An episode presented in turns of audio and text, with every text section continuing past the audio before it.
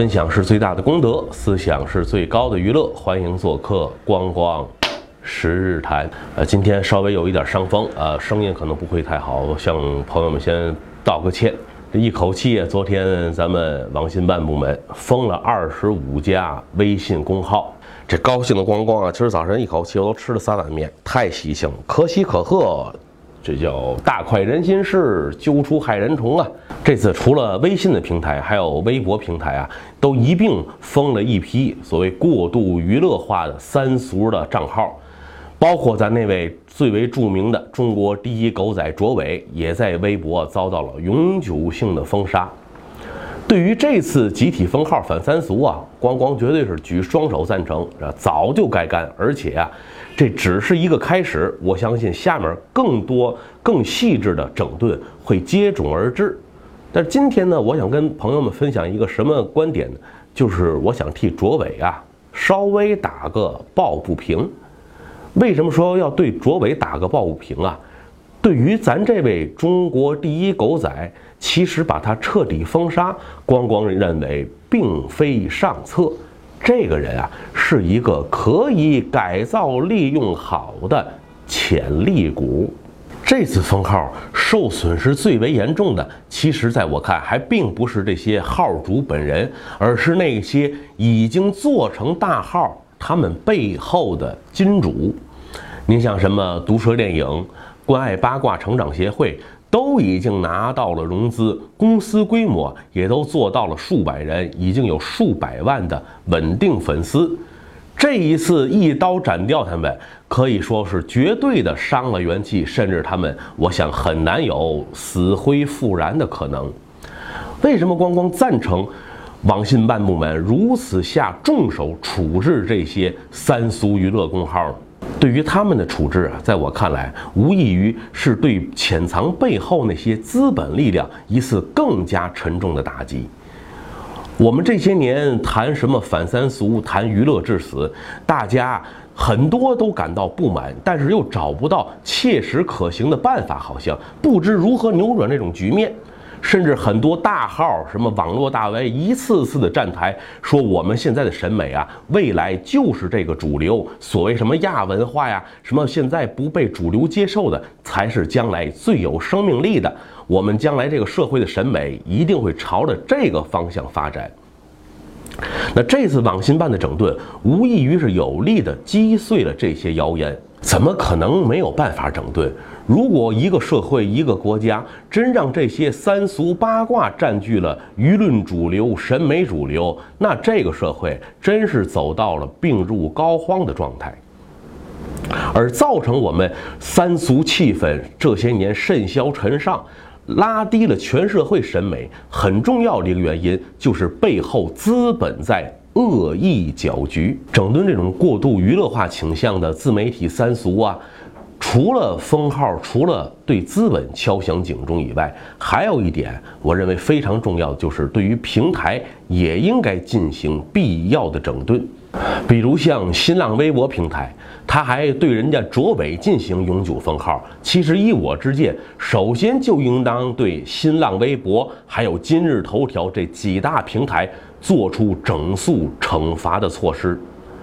前几天啊，光光也是闲来无事，我随手在几天之内各自截了一些新浪微博热搜的图片。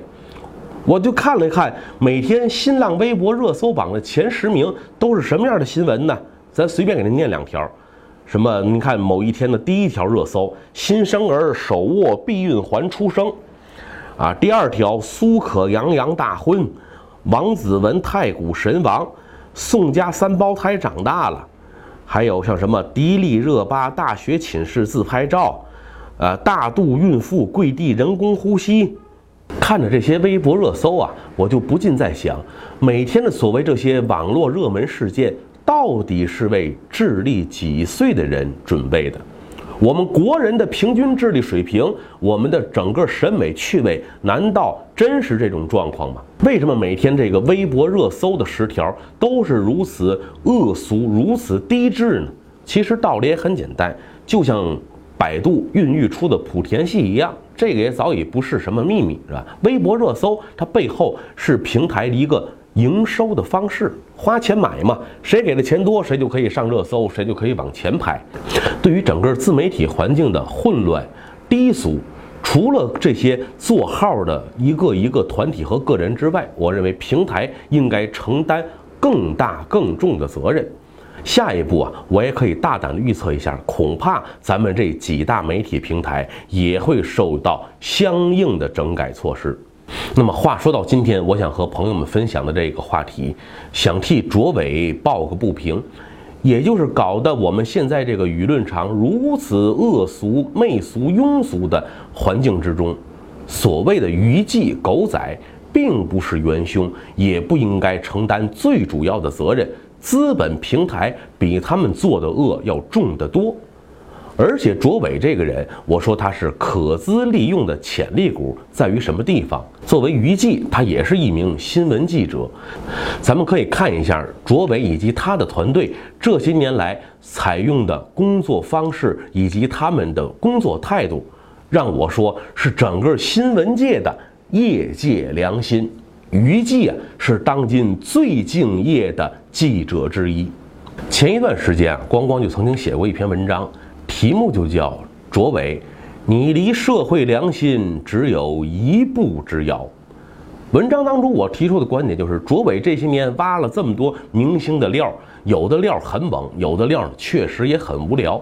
但是我为什么说卓伟他离社会良心只有一步之遥？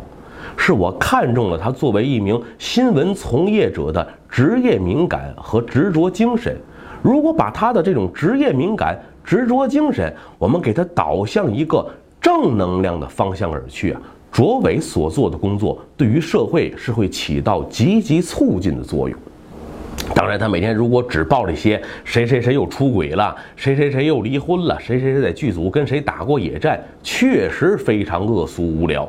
但是如果让他挖掘出娱乐圈和明星身上真正潜藏的那些负面新闻，真正意义上的丑闻，把这些丑闻大白于天下，让作恶违法之人受到应有的惩罚以及道德的审判，这是不是弘扬正气呢？现在咱们中国有一个挺怪的背反现象，就是企业家越来越像明星，而明星啊越来越像企业家。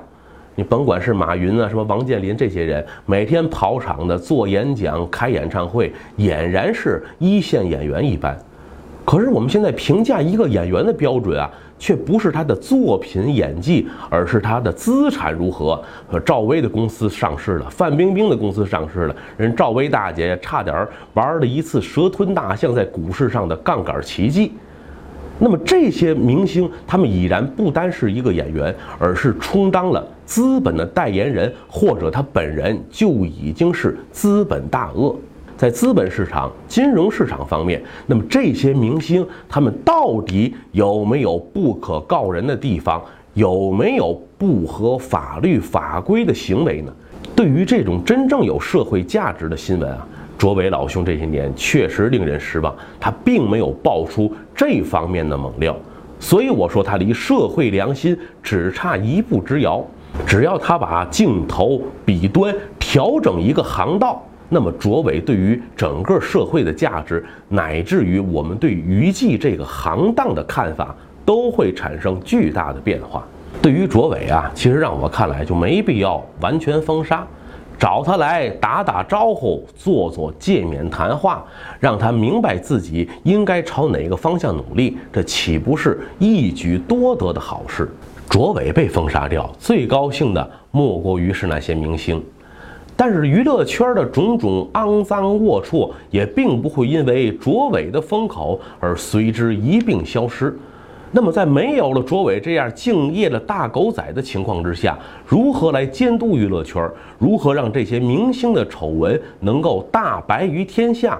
这个可是下面考验我们各方智慧的时候喽。如果您有什么想和光光交流的，可以订阅我的同名公众号“光光十日台”，那里有光光撰写的文章，以及关注我的个人微博“光光打耳光”。